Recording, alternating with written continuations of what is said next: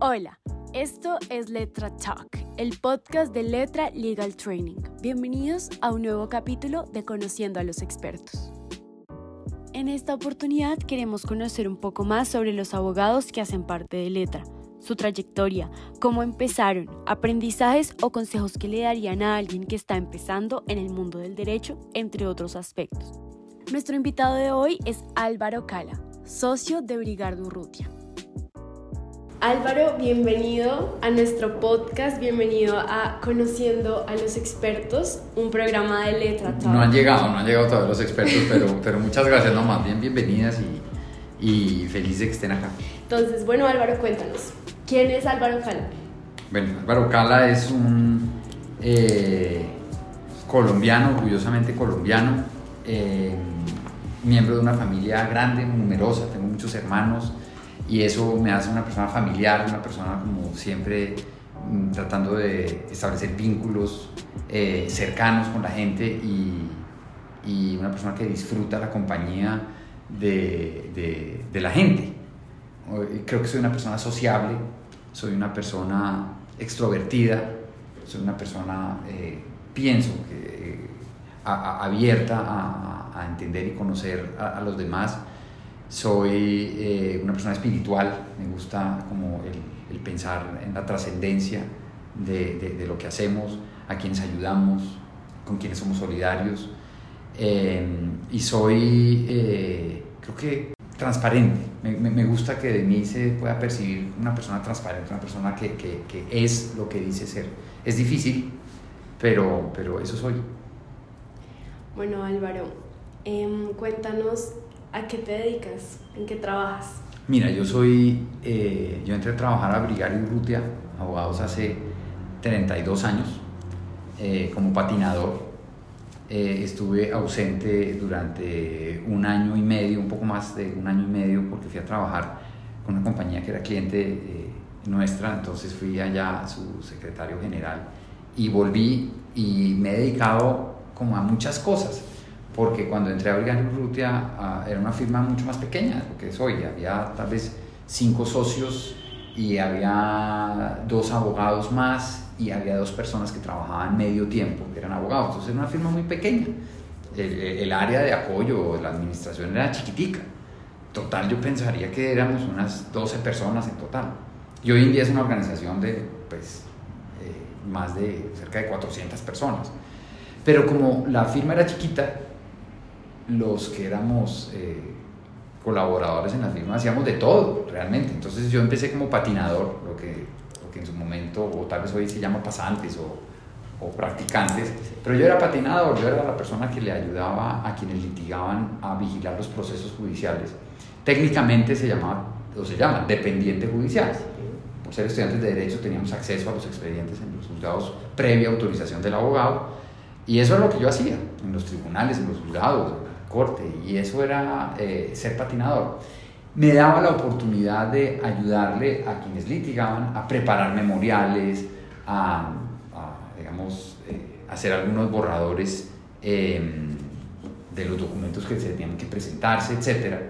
Y la verdad es que eso le permitía a uno conocer el sistema judicial colombiano mmm, muy de cerca, el, el, litigio, y eso es muy interesante, una, una, una experiencia que yo creo que es muy formativa.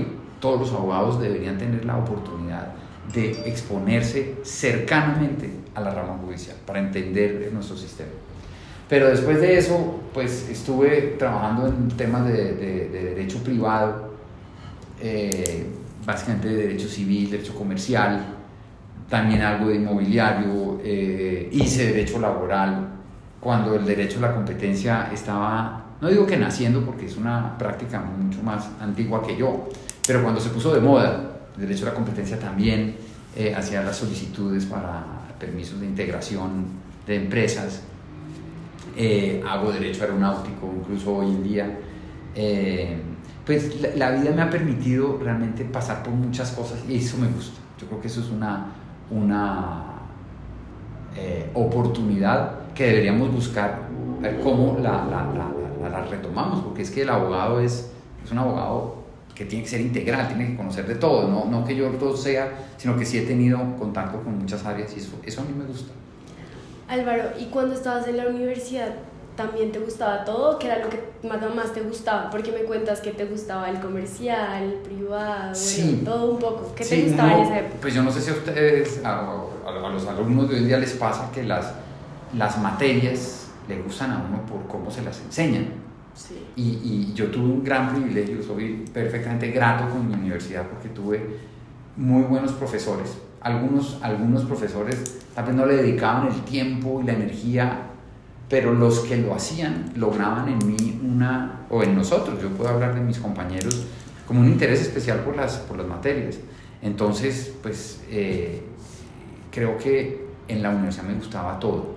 Yo creo que el, el, perfil de las materias de derecho privado y las materias de derecho público, las de derecho procesal, y entonces empieza uno como a, a ver dónde es que estoy. Clave, clave, que uno esté en todo. Uno realmente sale de la universidad con la eh, capacidad de poder abordar cualquier tema jurídico y con la ignorancia de no haberlo hecho. Porque es que una cosa es estudiarlo y otra es, es eh, practicarlo. Entonces, sí me gustaba, me gustaba todo. Por haber trabajado en Brigario Urrutia, desde, desde que estaba en cuarto año de Derecho, creo que el tema procesal me interesaba mucho. Pero fíjate que también me gustaba eh, los, contratos. me, encantó la, la, la, clase de obligaciones, eh, del derecho romano. Me, me, me, me gustaban muchas cosas, en realidad. Tributario. Álvaro, ¿y qué tenía que tener un profesor para que te conectaras con esa clase. Tú que dices que, bueno, digamos actualmente yo me pregunto, ¿qué debe ser de una cátedra para que conecte a los estudiantes que es tan difícil? Es imposible contestar sin pensar en el profesor al que me estoy refiriendo. Y, y, y creo que si yo lo veo, una persona perfectamente impecable, puntual. No faltó a una sola clase. Llegaba preparado, sabía de la materia serísimo, serísimo, no era una fiesta, todo lo contrario, era muy serio. Eh, se le notaban las ganas de formar a sus alumnos como verdaderos abogados integrales, que pudieran integrar las materias eh, eh, previas que habíamos visto para el momento y la clase que él estaba tomando. Un, un impecable, impecable profesor. Y, y pensando en él, creo que la admiración que nos generaba se deriva directamente del interés que él tenía en que nosotros aprendiéramos. No era una figura que quisiera eh, destacarse o que quisiera ir a hacer bluff, no, era un tipo que quería que nosotros aprendiéramos y inolvidable. Álvaro, no te pregunté en qué universidad estudiaste. En la Universidad Javeriana de Bogotá. Ok, Álvaro. ¿Y por qué decidiste estudiar Derecho? ¿Qué fue lo que te motivó para entrar a la facultad? Eh, recuerdo dos conversaciones y un episodio. Dos conversaciones. La mamá de un amigo mío del colegio era abogada y ella vivía feliz siendo abogada, hablaba divinidades del, del, del derecho, de la, eh, ¿cómo se dice? de la versatilidad que supone el derecho. Tú puedes estudiar derecho y, y estar en la carrera diplomática o trabajar como asesor de una firma o ser eh, eh, abogado interno de un banco o puedes eh, trabajar para el Estado. Como que la versatilidad me gustaba un poco. algo de interés por la política, te lo digo francamente, también como que me inspiraba, como era chévere estudiar derecho porque pues le da a uno conexión con la, con la idea de poder servir o sea, ser servidor público, que, que, que me, me, atraía. Otra conversación con un señor que no me acuerdo cómo se llama, de apellido Aguilar, un cubano, que me contó de cómo, siendo abogado cubano, ayudaba a tanta gente. Eso fue un, un señor de apellido Aguilar, es lo único que sé. Y, y, y yo lo admiré, hablé con él dos horas de, de viaje y decía, qué tipo, qué tipo tan, primero tan querido, tan sencillo, pero además como tan apasionado por lo que hacía, me dije, chévere. Y un episodio que sucedió en el colegio en donde, en donde eh, veía yo una situación injusta para una persona, para un amigo, y, y me tomé la, la, la, la, como la cosa como a, como a pecho y tratar de, de, rescatarlo del problema en el que él estaba. Eso no, no, no era un litigio, pero era una situación en donde vi la injusticia y cómo me gustó que se resolvió. No la resolví yo, se resolvió. Pero haberme involucrado con esa situación, dije, esto me gusta. Y yo iba a estudiar unos ocho meses antes, yo iba a ser ingeniero industrial. Yo ya estaba decidido a ser ingeniero industrial. Y, y, no me arrepiento, no me arrepiento. Me, me, admiro a los ingenieros, por supuesto, pero... Ahora que hablas del colegio me surgió una duda, porque cuando uno tiene la oportunidad de hablar con estudiantes que están en 11 o décimo, hay como ese mito de que si tú estudias derecho no te vas a poder ir del país. ¿Tú qué crees? ¿Es un mito? ¿O como, qué le dirías a estas personas que quieren empezar en la carrera de derecho pero tienen ese miedo? Mm, no, sí, es, es, es, una realidad. Lo que pasa es que, eh, pues tal vez, no sé si por mi condición actual, pues la, la, la idea de emigrar no tiene que ver necesariamente con la profesión que uno tiene. Yo, yo tengo gran amigo, abogado, que vive en Nueva York desde, desde el año 99. Y es abogado, y trabajó con un banco, y, después trabajó con un organismo multilateral, y hoy en día es eh, banquero de inversión, y es abogado. Entonces, yo, yo, no limitaría precisamente por esa versatilidad que tiene el, abogado. Ahora, el abogado que, que, que ejerce el derecho procesal, pues a lo mejor podría ser árbitro internacional y vivir donde quiera, porque pues básicamente pues litiga internacionalmente. Yo, yo no, no, no amarraría el tema, obviamente es más difícil, claramente. Si una persona es ingeniero de sistemas, es muy probable que pueda conseguir más fácilmente un trabajo fuera, pero, pero, pero en cambio el ingeniero de sistemas tal vez no puede hacer muchas cosas que los abogados pueden hacer en Colombia y en, y en eso pues la capacidad de postularse para representar una causa ante un juez, pues eso es algo que no puede hacer sino el abogado. Suena muy romántico y tal vez estoy hablando desde mi perspectiva en donde no tengo ninguna intención de emigrar, sino más bien eh, quedarme y, trabajar para que los que se quieren ir se queden y los que se fueron vuelvan. Eso, eso es lo que, lo que sé que suena un poco cliché, pero, pero, pero para responderte, en el momento en el que tomé la decisión de estudiar Derecho, nunca me imaginé, nunca me imaginé eh, una limitación para irme del país. No quería irme del país. Yo soy felizmente, orgullosamente colombiano y, creo en el país, creo en los desafíos que nos representa todos los días, en cualquier situación. Y hay que remangarse y, y lucharla. De acuerdo. Bueno, Álvaro, devolviéndonos un poco, ¿qué consejo le darías a la persona que entró a primer semestre de Derecho? Em, como, como tres cosas, diría yo. Primero, rodéese bien. Rodéese bien en cualquier situación. De hecho, es un consejo que me da uno de mis senior partners de acá. Fíjese a dónde llega, fíjese con quién está es muy importante que uno pueda aportar, pero también pueda recibir de quienes se rodea.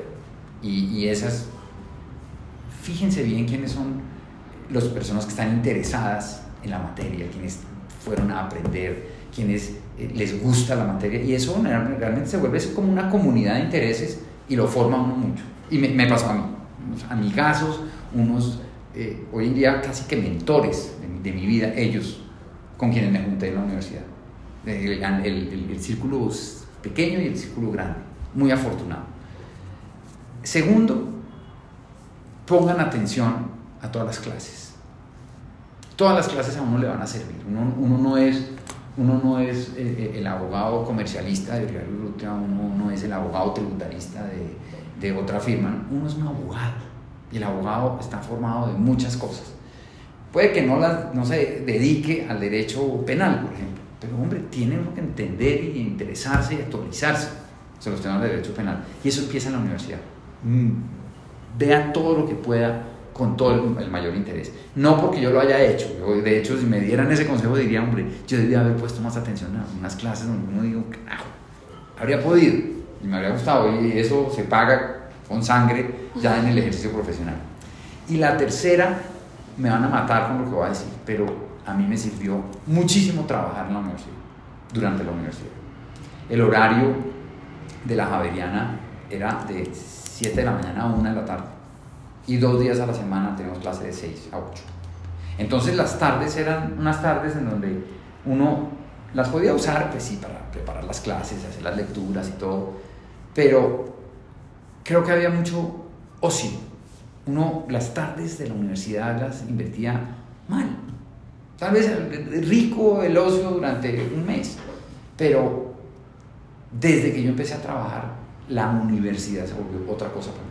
Se volvió una fuente de información, una fuente de oportunidades, una, una cosa espectacular. Y, y, y, yo veía entre los que trabajaban y los que no trabajaban una diferencia respecto de la aproximación a la universidad. Algunos trabajaban con su papá, que era abogado, otros trabajábamos en una eh, oficina de abogados, otros trabajaban en un laboratorio, pero la gente cuando trabajaba en ese espacio de cuatro horas eh, por las tardes, combinar lo que uno aprendía en el trabajo con verlo después en la clase, o al revés, más bien ver la clase y después verlo en el, en el trabajo, muy rico. A mí me pareció que la universidad no habría sido la misma si yo no hubiera trabajado, porque tenía mucho tiempo disponible. Claro, alguien me dijo que me van a matar porque alguien me decía, no es que la universidad es para matarse estudiando. Y usted le puede preguntar, pues ¿se puede meter en seminario? Sí, lo entiendo. Pero, pero esa, esa capacidad práctica de poner eh, las dos esferas juntas, eso es una machera. Y, y, lo digo por, por, por, porque gracias a que trabajaba eh, pude vincularme con Brigada Urrutia y estar, y estar acá contigo. Eso, eso, eso creo que es eh, producto de haber tomado la decisión de trabajar. Álvaro, ¿y cómo organizabas tu tiempo? Porque trabajar y estudiar a la vez debe ser muy pesado. ¿Cómo lo organizabas? ¿En qué momentos estudiabas? Porque si en las tardes estabas trabajando y en las mañanas estudiando, pues uno se supone que uno debe reforzar lo que vio para los parciales. Bueno, ¿cómo lo lograbas? Sí, esa es la pregunta incómoda. Obviamente porque, porque tocaba hacer un esfuerzo, bueno, había que invertir el fin de semana en, estudiar tal vez un poco más que los que podían trabajar y estudiar, perdón, los que no trabajaban y podían estudiar toda la semana. Em, pero te resumo, yo creo que el, el, el, hecho de que mis compañeros de estudio, la mayoría, todos trabajábamos, nos, nos hacía organizarnos para que mientras uno trabajaba, todos trabajaban, perdón, los, los, reuniones de estudio o la uno se reunía a hacerse preguntas, eh, examen de cualquier cosa y no, nos vemos, nos reunimos, nos reunimos a las seis y media. Y a las seis y media de la tarde pues, pedían una pizza o, o, después de comida nos veíamos a hacernos preguntas, a revisar los apuntes, lo que fuera, mucho más limitado y más esforzado, pero en serio mucho más nutrido por la experiencia laboral, por la experiencia del trabajo. E, e, esa es una. La otra es que dónde vamos a trabajar también, también eh, importa, porque tuve la fortuna enorme de que mis jefes en Brigada Urrutia me abrieron la oportunidad para que estudiara en la oficina. Entonces muchos, hay veces, no muchos, pero sí varias veces hacíamos reuniones en la oficina. Entonces nos prestaban la biblioteca, aquí tengo una mesa circular parecida a esta, donde, donde tomábamos, ahí les tomamos clase, tomamos clase de inglés con amigos que no eran de la oficina, nos prestaban la... Entonces era, era rico sentir el apoyo de, de, de, de los jefes. Estudie, no importa si no tiene que... Y decíamos, hombre, tenemos semana de parciales. Bueno, entonces lo importante es que vigilen, no haga documentos esta semana, vaya y vigilen, nos trae las, las, la, la información, lleva los memoriales y se ponen a estudiar.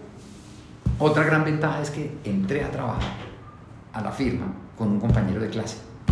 Trabajamos los dos, entramos el mismo año, Gabriel entró primero que yo, nos hicieron socios a los dos el mismo día. Entonces fue una carrera, pues 15 años después, pero fue una carrera en donde hacerla con un amigo fue una machera, porque como que los jefes en realidad entendían que los dos nos ayudábamos en el estudio, era, era muy rico, pero también invitábamos a otros compañeros a estudiar acá en la biblioteca, a tomar clase de inglés en la biblioteca. Muy rico. El trabajo y la experiencia complementan el proceso de formación. Tampoco nos digamos mentiras. para beneficio del jefe. Es que cuando uno trabaja y después ya tiene una experiencia, conoce la clientela, conoce la metodología, conoce la cultura, el ADN de la, de la, de la organización, de la oficina, de la firma, pues esa persona está mucho más capacitada para empezar su vida profesional productiva con un aprendizaje loco, una cantidad de información y de experiencia que si el, si el jefe fue consciente de que ese proceso le iba a generar formación al abogado, hizo una buena inversión. Si hay una necesidad de explotar al, al alumno, no sirve, no funciona y eso se revienta. Eso a los tres meses la persona se va o cuando termina su práctica le dicen chao. Y, perdieron los dos, seguramente. Álvaro, volviéndonos un poco, em, ¿cuál fue la materia que más te gustó en la carrera y la que menos te gustó?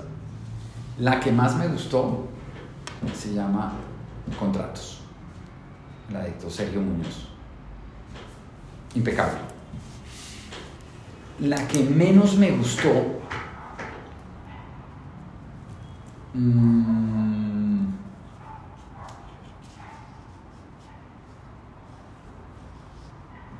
a ver, no, tal vez, tal vez había, había algunas unas materias que eran como,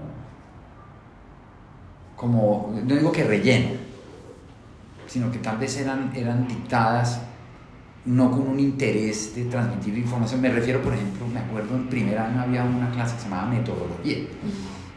Y uno dice, hombre, no me gustó porque no aprendí nada, aunque soy una persona metódica, no creo que gracias a la clase. Eh, perdimos tiempo. Habíamos podido aprovechar la clase de metodología para generar muchas cosas que hoy veo en mis colegas, en mis profesionales, en mis asociados, que muestran una carencia de método en hacer las cosas y que hay veces eso genera una mala vida, una mala, una mala experiencia, un, un, error por falta de método. Y yo vi una clase, un año, que se llamaba metodología. Entonces dice uno, esa clase no me gustó, pero, pero no porque el tema no sea interesante, importante, indispensable, sino porque fue mal dada. Y no la de un abogado, no porque no, que no sea abogado no pueda dar una clase, sino porque no había como interés, era un abogado, era un profesor que iba a cumplir un temario y ya. Tal vez esa es la que no me gustó. Ni me acuerdo el nombre del profesor. ¿Y la que te pareció más difícil, la que más te dio dolores de cabeza? La que más dolores de cabeza me produjo eh, fue porque perdí un examen. No perdí la materia afortunadamente, sino perdí un examen y me dolió muchísimo. Mi único examen que perdí eh, era eh, legislación bancaria, bancos, con una persona que a la postre terminó siendo muy amigo mío, era el profesor. Y, y, me corchó, me corchó una pregunta en el semestral, era, era anual, yo estudiaba años. O sea, tú perder una materia te atrasaba un año.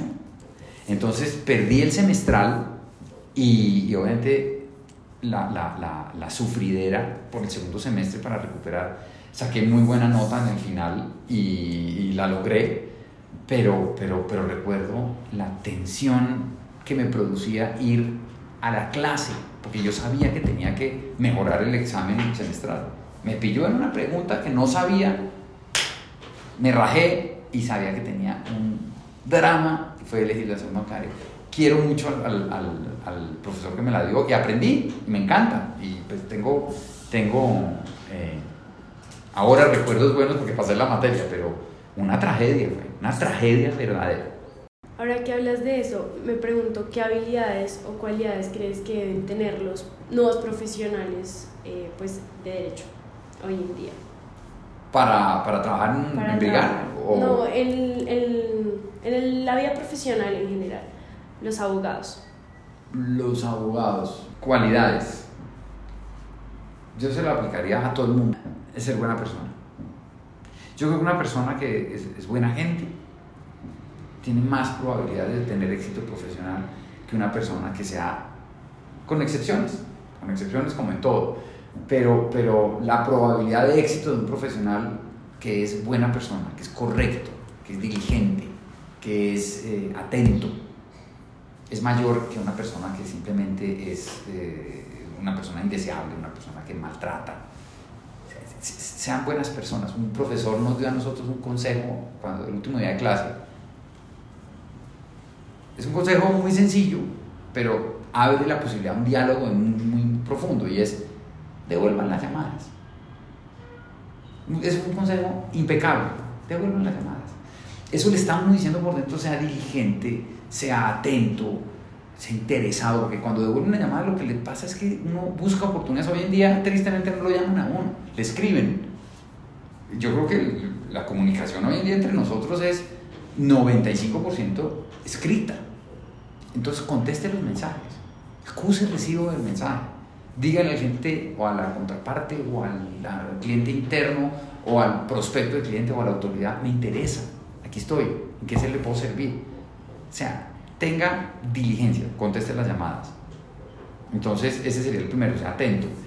El segundo, para un abogado, yo creo que es, es muy importante estar actualizado. Actualizado. Para, para nosotros, como consejeros legales, es muy importante saber el contexto de lo que está pasando. Los temas tributarios, pues hay unas personas especializadas en tributario, pero tienes que saber qué está pasando con, con, con, el país, la información. Ahí está, lee el periódico. Pero no lee el periódico eh, eh, rápidamente, tres minutos. Interésate por las noticias. Ah, seguramente hoy en día es más digital que, que, lo que yo hago. Yo leo el periódico en papel todas las mañanas. Y también pues durante el día me voy mirando eh, digitalmente qué, qué ha pasado. Pero no se trata de, hacerlo rápidamente por salir del paso y en tres minutos, no. Ve y ve el contexto, no solo local. Si puede abrir una página o recibir una publicación de afuera, hágalo. Si se encuentra una revista, eh, ojera, eh, eh, interésese por el contexto. Yo creo que el abogado necesita mucho eso. Y el tercero, yo creo que hay que ser bueno, está tal vez dentro de ser persona y es como, como ser lo que uno eh, predicar y aplicar, o sea, ser coherente, ser coherente con, con, lo, que, uno vive. A una persona que, que, es un irresponsable, es difícil que le den un caso interesante, porque es que es irresponsable. Una persona que es borracha, una persona que es eh, maltratadora, pues eh, eso se percibe, eso se sabe. La gente dirá, bueno, tal vez algunos lo contratarán, lo necesitan así, pero, pero no, pero hace parte del primero. Mm, tal vez, si yo quisiera sirva, sea servicial, tal vez en cualquier profesión. Álvaro, ya que hablas de los abogados en general, quisiera preguntarte, ¿cuál crees que es tu mayor virtud como abogado?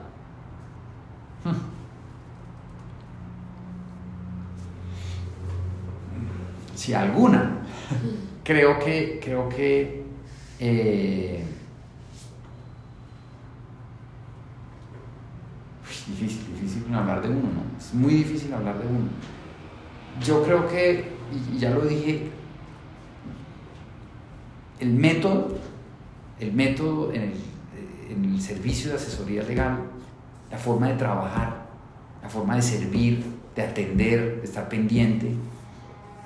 Es una virtud que yo creo que en, lo que yo hago, yo hago derecho comercial, derecho corporativo, derecho de la empresa, y, lo que yo quiero es que mis clientes sientan que yo estoy ahí, que yo respondo los mensajes. Y para eso, necesariamente tienes que tener un método para hacerlo. No, no puede ser uno andando por la calle, ver a qué horas contesta. No, tienes que tener un método y, yo lo trato de aplicar, pero, pero pues no sé si una cualidad sea tener método. Trato de ser ordenado, disciplinado, metódico. ¿Y crees que todas esas cualidades son fáciles de encontrar? Digamos tú que constantemente supongo que estás buscando personas que te colaboren. ¿Qué tan difícil es encontrar esas cualidades y habilidades en, en los profesionales de hoy en día? Eh, hay que hablar de la esencia y de la potencia. Yo creo que todo el mundo potencialmente tiene la posibilidad de, aplicar. Yo permanentemente a, las personas con las que trabajo les, les transmito la urgencia de aplicar un método a lo que hacemos para, para poder trabajar en equipo, para poder eh, servir bien, para ser riguroso en, las respuestas que damos. Tiene que haber un método que valide que lo que estamos diciendo es, es correcto. Y pues si algo falla alguna vez, les garantizo que lo que falla es el método. ¿no? Falló algo en el, en el proceso. En esa medida te diría que es fácil la potencia. Encontrar gente que potencialmente tenga eso es facilísimo, porque todo el mundo la tiene. Todo el mundo, eh, me han dicho, en la esencia nadie tiene incapacidad de poder hacer un método.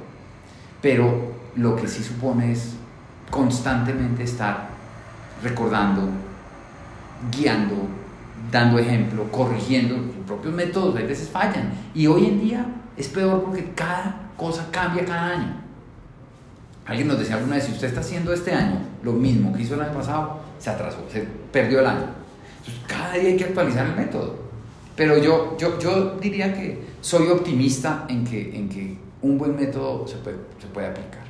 Y, y, no tiene que ser un, un, método, no estoy diciendo que todo el mundo tenga que aplicar mi método, o, o yo aplicar el de, pero todo el mundo tiene que tener uno que responda a la necesidad de lo que está haciendo. Pues Álvaro, muchísimas gracias por abrirnos este espacio para conocerte, de verdad que eres una persona increíble, nos gustó mucho, mucho conocerte y bueno, pues, ella, muchas gracias. No, no, encantado, encantada eh, de, de, estas son ocasiones para reflexionar sobre, sobre lo privilegiados que somos, súper privilegiados por los amigos, por la esposa, por los papás, por, por el, el entorno, por el país, por las oportunidades que tenemos enfrente. Es que hay, oportunidades permanentes y, y, cuando uno de estas entrevistas, pues no es que me hagan entrevistas, en esta entrevista he caído en cuenta de lo privilegiados que somos y pues muchas gracias a, a ti por, por, la entrevista y bienvenida. Muchas gracias. Gracias por escuchar el podcast de Letra Legal Training. Recuerda seguirnos en redes sociales como letra.legaltraining. Creamos oportunidades, transformamos ideas e innovamos en educación. Nos vemos en un próximo episodio de Letra Talk.